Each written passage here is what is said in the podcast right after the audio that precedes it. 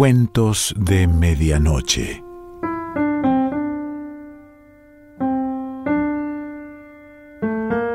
El cuento de hoy se titula Yo tuve un niño así y pertenece a Roberto el Negro Fontana Rosa.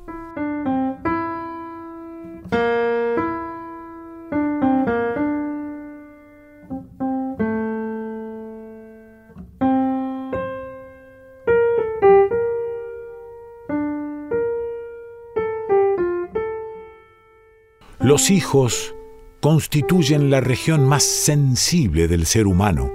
Recuerdo que esta frase encabezaba una carta de los lectores que envié al diario La Capital de Rosario y que se publicó el 2 de septiembre de 1989.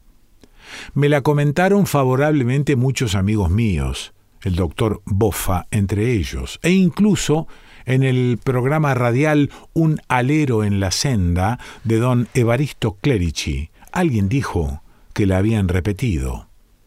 Esto viene a cuento por lo que nos sucedió en una oportunidad a mi esposa Nora y a mí volviendo de Europa en una escala en el aeropuerto de San Pablo. La frase esa, además, me la pidió la pedagoga Estela DiCaprio, ahora recuerdo, para incluirla en un libro sobre educación infantil que iba a editar junto a Alma Maritano. Y es verdad lo que digo. Todos aquellos problemas, y más que nada temores, que uno puede tener antes de ser padre, toman otra dimensión, pasan a un segundo plano cuando llegan los hijos. Allí es, a mi entender, cuando aparecen los verdaderos temores. Mi madre, pobrecita, me solía repetir, una nunca más vuelve a dormir con entera tranquilidad después de tener un hijo.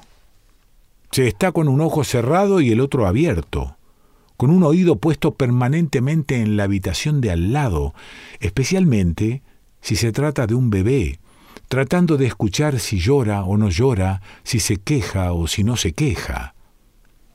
Y habíamos viajado a Oporto, Portugal, a un congreso sobre comportamiento del noyo ante la metalización por termorrociado, donde Nora debía dictar una conferencia.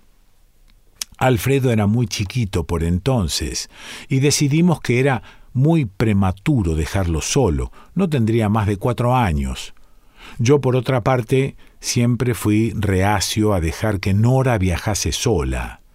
Siempre para una mujer es más difícil viajar sin compañía, por lo tanto decidimos llevar a Alfie. Habíamos probado ya una vez, un fin de semana, dejarlo con los padres de Nora, pero la cosa no resultó. Cuando volvimos, parece mentira, encontramos signos inequívocos de golpes, de malos tratos, moretones, cardenales en los brazos y piernas del abuelo, por ejemplo, y un corte de unos dos centímetros en la ceja derecha de Alicia, la madre de Norita. No es un chico de adaptarse demasiado bien, Alfredo. Lo llevamos entonces, y tuve que tenerlo a mi cargo en tanto Nora daba sus charlas y conferencias. Es cierto que Alfie molestó bastante, interrumpiendo a cada rato a su madre o cayéndose por las gradas de la sala de conferencias allá en Oporto, pero en general puede decirse que se portó bastante bien. El regreso se hizo un poco más pesado, sobre todo por los temores de mi esposa. Y vuelvo a la frase con que empecé esta conversación. Nora, por ejemplo, no vacila en enfrentar a una delegación de obreros metalúrgicos, lo hizo varias veces en Villa Constitución, o no la atemoriza meterse dentro de un alto horno de fundición, pero en todo lo que sea referente a Alfredito, se pone tonta. Se le había metido en la cabeza en aquel viaje el asunto de los secuestros de niños en el Brasil una noticia, lo admito, aterradora para cualquiera, que se había difundido mucho por ese tiempo, que se robaban los chicos en Río de Janeiro, en Copacabana, que había bandas organizadas que elegían ni más ni menos a los pibitos rubios y de ojos celestes para el tráfico de órganos. No puede haber versión más pavorosa que esa, para el tráfico de órganos. Para colmo, Alfie ahora está medio castaño, castañón, pero de chiquito era rubio como un trigal, muy vistoso, atrayente y siempre movedizo, siempre activo, un demonio. Se comentaban historias siniestras de chicos robados ante el más mínimo descuido de sus padres de chicos robados en la playa, en supermercados, en espetos corridos que nunca más habían vuelto a ser vistos, o mucho peor. Una amiga de Nora le había contado del hijo de otra amiga que apareció a las tres horas pero con un riñón menos, algo terrible. Yo traté de explicarle a Nora que además estaba nerviosa por una controversia que había surgido en una charla con un ingeniero canadiense sobre el asunto de los nollos, que íbamos a estar solo una hora y media en el aeropuerto de San Pablo, y en tránsito, o sea, bastante aislados y controlados como para sufrir ese tipo de amenazas. Pero nada la convencía. Me dijo, repitió mil veces que debíamos tener un cuidado infinito con Alfie y que no debíamos quitarle la vista de encima. Llegamos por fin, un viaje matador, al aeropuerto de Viracopas. Allí no hay muchas cosas para ver o hacer, pero anduvimos detrás de Alfredo de un lado para otro, subiendo y bajando escaleras mecánicas, haciendo pasar el tiempo o sentándonos un rato a tomar café. Es gratis el café en algunos aeropuertos brasileños, confiados en que el movimiento, sumado a las horas en el avión, cansaría a nuestro hijo. Pero el café tuvo la virtud de despejarlo y debí coincidir con Nora en que mejor hubiese sido darle una Coca-Cola, pese a que llena de gases a las criaturas. Por último, milagrosamente, Alfredo se quedó jugando en el suelo con no sé qué cosa y nosotros pudimos sentarnos en uno de esos largos bancos que tiene la zona de tránsito, siempre a pocos metros de Alfredito, como para mantenerlo vigilado. Nos fuimos a sentar casualmente junto a un hombre, un señor grande, que llevaba un sobretodo oscuro, aún lo recuerdo, un poco raído de mucho uso. Yo no le di mayor importancia. Pensaba en las horas que todavía nos faltaban para llegar a Buenos Aires, y aparte la otra espera para tomar la conexión hasta Rosario, siempre con Alfredito a cuestas. Alfie cada tanto se acercaba hasta Nora y le daba algo, no recuerdo qué. Unas bolitas, quizá, una especie de confites de colores que había encontrado por el suelo y que yo no quería que se llevara a la boca porque son esas cositas chiquitas las que pueden provocar que una criatura sea tragante. El hombre, este hombre que estaba sentado junto a nosotros del lado de Nora, lo seguía a Alfredo con la mirada, las manos metidas en los bolsillos del sobre todo, la vista un tanto perdida. En una de esas, en un momento en que Alfie se acercó a entregarle otro confite a Nora para luego salir corriendo de nuevo hasta el lugar donde estaba jugando, este hombre la mira a Nora y le dice en un dificultoso castellano Ese niño es su hijo. Nora le dijo que sí con la cabeza. El hombre entonces se quedó un momento como mirando hacia el vacío y dijo, recuerdo que dijo, yo también tuve un niño así, y se le llenaron los ojos de lágrimas, fue automático. Dijo eso y se le llenaron los ojos de lágrimas. Yo me considero una persona sensible. El mismo hecho de que haya escrito una frase como aquella con que empecé esta conversación le está diciendo a usted, bastante a las claras, que yo soy una persona sensible. No es que quiera con esto vanagloriarme ni considerarme un literato, pero hay cosas, pensamientos, reflexiones que a veces se le dan a uno casualmente por puro azar y que son, digamos, brillantes. Lo que no quiere decir que uno sea un iluminado. Nada de eso. Pero sí una persona sensible. Acordemos mínimamente esto. Sin embargo, mire qué notable, en ese momento no me emocioné por la emoción de ese hombre, me mantuve frío, supongo que debido a las prevenciones que me había estado haciendo mi esposa. Como el diálogo no había ido más allá, cuando el hombre volvió a mirar hacia adelante, posiblemente hacia donde Alfredo ya jugaba en el suelo de nuevo, yo le susurré a Nora medio entre dientes ¿No te parece sospechoso? Nora me miró con dureza. Yo, en verdad, uno nunca llegará a entender a las mujeres. Pensé que de aquella forma ganaría puntos, que a Nora le iba a complacer darse cuenta de mi permanente vigilia, de mi permanente custodia con respecto a nuestro hijo. Sin embargo, ocurrió todo lo contrario. Ella también tenía lágrimas en los ojos. ¿Sospechoso? ¿Qué, Eduardo? me dijo. Le señalé con el mentón al tipo de al lado, que justo en ese momento se levantaba. Pero es cierto que yo ya estaba dudando de mi actitud. Este hombre sin duda ha sufrido una tragedia enorme, Eduardo.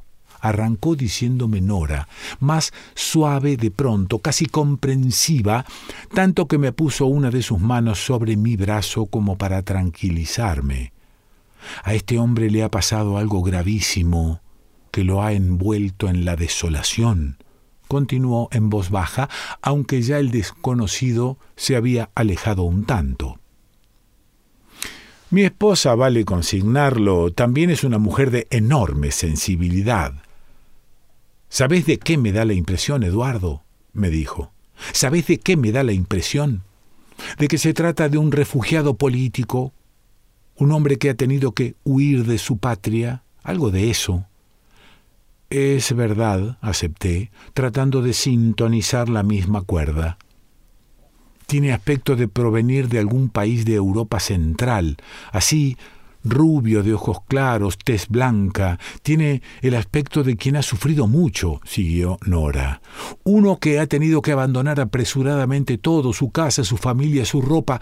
Vos viste cómo está vestido, desprolijo, con los puños de la camisa raída. Es el típico caso del hombre que ha huido con lo puesto. Fíjate si no en el sobre todo. Un sobre todo oscuro para un clima como este, Eduardo. Y la sombra de barba, las ojeras, el sufrimiento marcado en la cara. Tal vez haya salido de Yugoslavia, arriesgué yo. Eso me alentó Nora. Puede ser un bosnio que ha visto su hogar destrozado, su casa bombardeada, su familia muerta, el hijo ese del cual hablaba. Quedamos un instante en silencio, casi simbolizando un homenaje. Y uno dice un bosnio, prosiguió Nora, porque es lo que más conoce a través de la prensa, pero quizás sea un checheno, un afgano o un serbio mismo ¿Por qué la guerra va a elegir sus víctimas de un solo lado? Da la impresión de que no está muy bien de la cabeza, marqué. ¿Es que acaso estarías vos muy bien de la cabeza de haberte pasado eso, Eduardo? De nuevo el tono de Norita era duro. ¿Acaso estarías vos bien de la cabeza si hubieses perdido un hijo bajo el fuego de los francotiradores serbios? Sé razonable, Eduardo. Estarías tan loco como él. Eso explica aquello de loco de la guerra tan usado en una época y sobre cuyo significado nunca me detuve a pensar, dije yo. Por supuesto, Eduardo. La gente que por un dolor insoportable durante la guerra se volvió loca, gente que perdió toda su familia, todos sus seres queridos, de un día para otro, de una noche para otra, como este hombre, o que se vio obligadamente separada de su familia, de sus hijos de repente, en la vorágine del conflicto, y nunca más supo nada de ellos. Volvimos a quedar en silencio. Eh, tal vez sea salvadoreño, tenté yo. Allí también se ha vivido una guerra civil muy cruenta.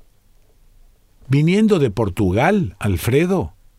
Norita me miró con esa cara que ella pone cuando algo le parece absurdo. Digo, por lo bien que habla castellano. Bosnio, Alfredo, insistió Nora, serbio a lo sumo. Pero no descarto lo de Ruanda. ¿Ruanda? Ruanda o Somalia, dijo Norita. Es terrible la situación de esos países africanos. El hambre, las pestes, la violencia étnica. Pero son todos negros, Norita, le dije. A veces mi esposa me mira con una cara que me hace dudar seriamente si me respeta. Por supuesto que lo hace, pero hay momentos en que su enorme vitalidad la traiciona. Hay asentamientos blancos, Eduardo. Recuerdo que me dijo en el mismo tono que hubiese usado con Alfredo. Hay grandes colonias de blancos, los colonizadores. Tal vez este hombre sea un francés o, por qué no, un portugués. Se maravilló de su acierto señalándome con el dedo. De allí venimos, ¿no es así? Y ha tenido que salir huyendo de esos países ante la revuelta negra. He leído mucho sobre eso y las atrocidades que cometen los nativos con los blancos, el resentimiento de esos nativos. Yo me había quedado pensativo, observando fijamente a Alfredito que seguía jugando en el piso, ahora con unos restos de cigarrillos, esas eh, colillas muy aplastadas por los zapatos de la gente que están casi planas, a las que les sacaban los restos de tabaco. Estoy muy de acuerdo con la disposición norteamericana de no dejar fumar más en los aeropuertos. Tal vez, recuerdo que le dije entonces a Norita, y acá sí bajé la voz por lo doloroso del tema. Tal vez le hayan secuestrado al hijo en Copacabana. Fue automático. Los dos nos pusimos de pie. Alfredo, inquieto, se había alejado unos metros hacia los baños, siguiendo un vasito de papel que rodaba por el piso. Entonces, no lo vimos, juro que no lo vimos. El hombre apareció de nuevo casi a nuestro lado. El motivo central de nuestra conversación podría decirse. Se paró delante de nosotros y estiró una sonrisa triste que más semejaba una mueca. Seguía con los ojos vidriosos. Abrió la boca como para hablar, pero permaneció así unos segundos. Yo, inquieto, Espié por sobre su hombro, mirando cómo Alfredito parecía querer meterse en el baño de hombres. ¿Se acuerda, señora, dijo al fin el hombre, que yo le dije que también había tenido un hijo como el suyo? Nora asintió con la cabeza, absorta. Yo también, pero más apurado, como instándolo a terminar rápido. Bueno, dijo el tipo, acá está, mire lo que es ahora, y señaló hacia el costado. Ahí, a un metro escaso, respiraba agitadamente un adolescente obeso que comía bestial una hamburguesa completa chorreándosele la mayonesa por la comisura de unos labios obscenos y brillantes. No era más alto que el padre. Tenía los costados de la cabeza rapada y un mechón de pelo sucio tipo mohicano, teñido de verde que le salía aquí, en la parte de arriba, un arito en una oreja, la piel grasosa, cubierta la nariz y la cara de granos purulentos. Llevaba puesta una remera blanca sin mangas debajo de un chaleco de cuero. En uno de los brazos tenía un tatuaje y la remera mostraba una inscripción que decía, usted perdone la crudeza de la expresión, Fuck you, man. La panza le salía por sobre el cinturón como un globo. El pantalón vaquero estaba lleno de tajos y desflecado. Tenía unas cejas que se le unían sobre la nariz hirsutas como unos pelos negros que sobresalían como alambres. Recuerdo que nos miró y a instancias del padre, que esperaba algún gesto humano de su parte, hizo un movimiento brusco de la cabeza hacia atrás y hacia adelante, como un caballo, a título de saludo, con un gruñido también. Un pedazo de hamburguesa o cosa parecida se le escapó de la boca entreabierta y voló por el aire. De inmediato, ya cumplido, siguió mirando hacia otro lado, rumiando como una vaca. Yo corrí detrás de Alfredito, que seguía intentando entrar en el baño, lo agarré del pelo y vea que soy una persona sensible. Le grité, vení para acá, caramba. Y usted me disculpará mi vocabulario, pero le pegué una patada en el culo. Cuando volví, ya el hombre y su hijo se alejaban. Ellos esperaban otro vuelo. Me acuerdo que iban discutiendo, o al menos el hombre gritaba y gesticulaba y el chico se encogía de hombros sin dejar de comer. Nora estaba abismada. Era una cosa mucho peor, Eduardo, recuerdo que me dijo. Mucho peor. Después ella también le gritó algo muy enojada a nuestro Alfie. Y nos fuimos para el embarque. Roberto el Negro Fontana Rosa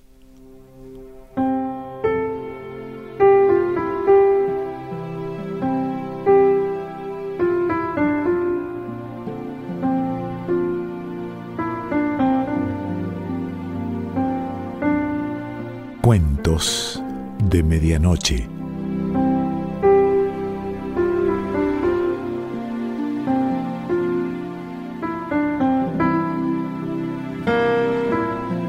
Selección Pancho Mondino. Idea y lectura Quique Pessoa.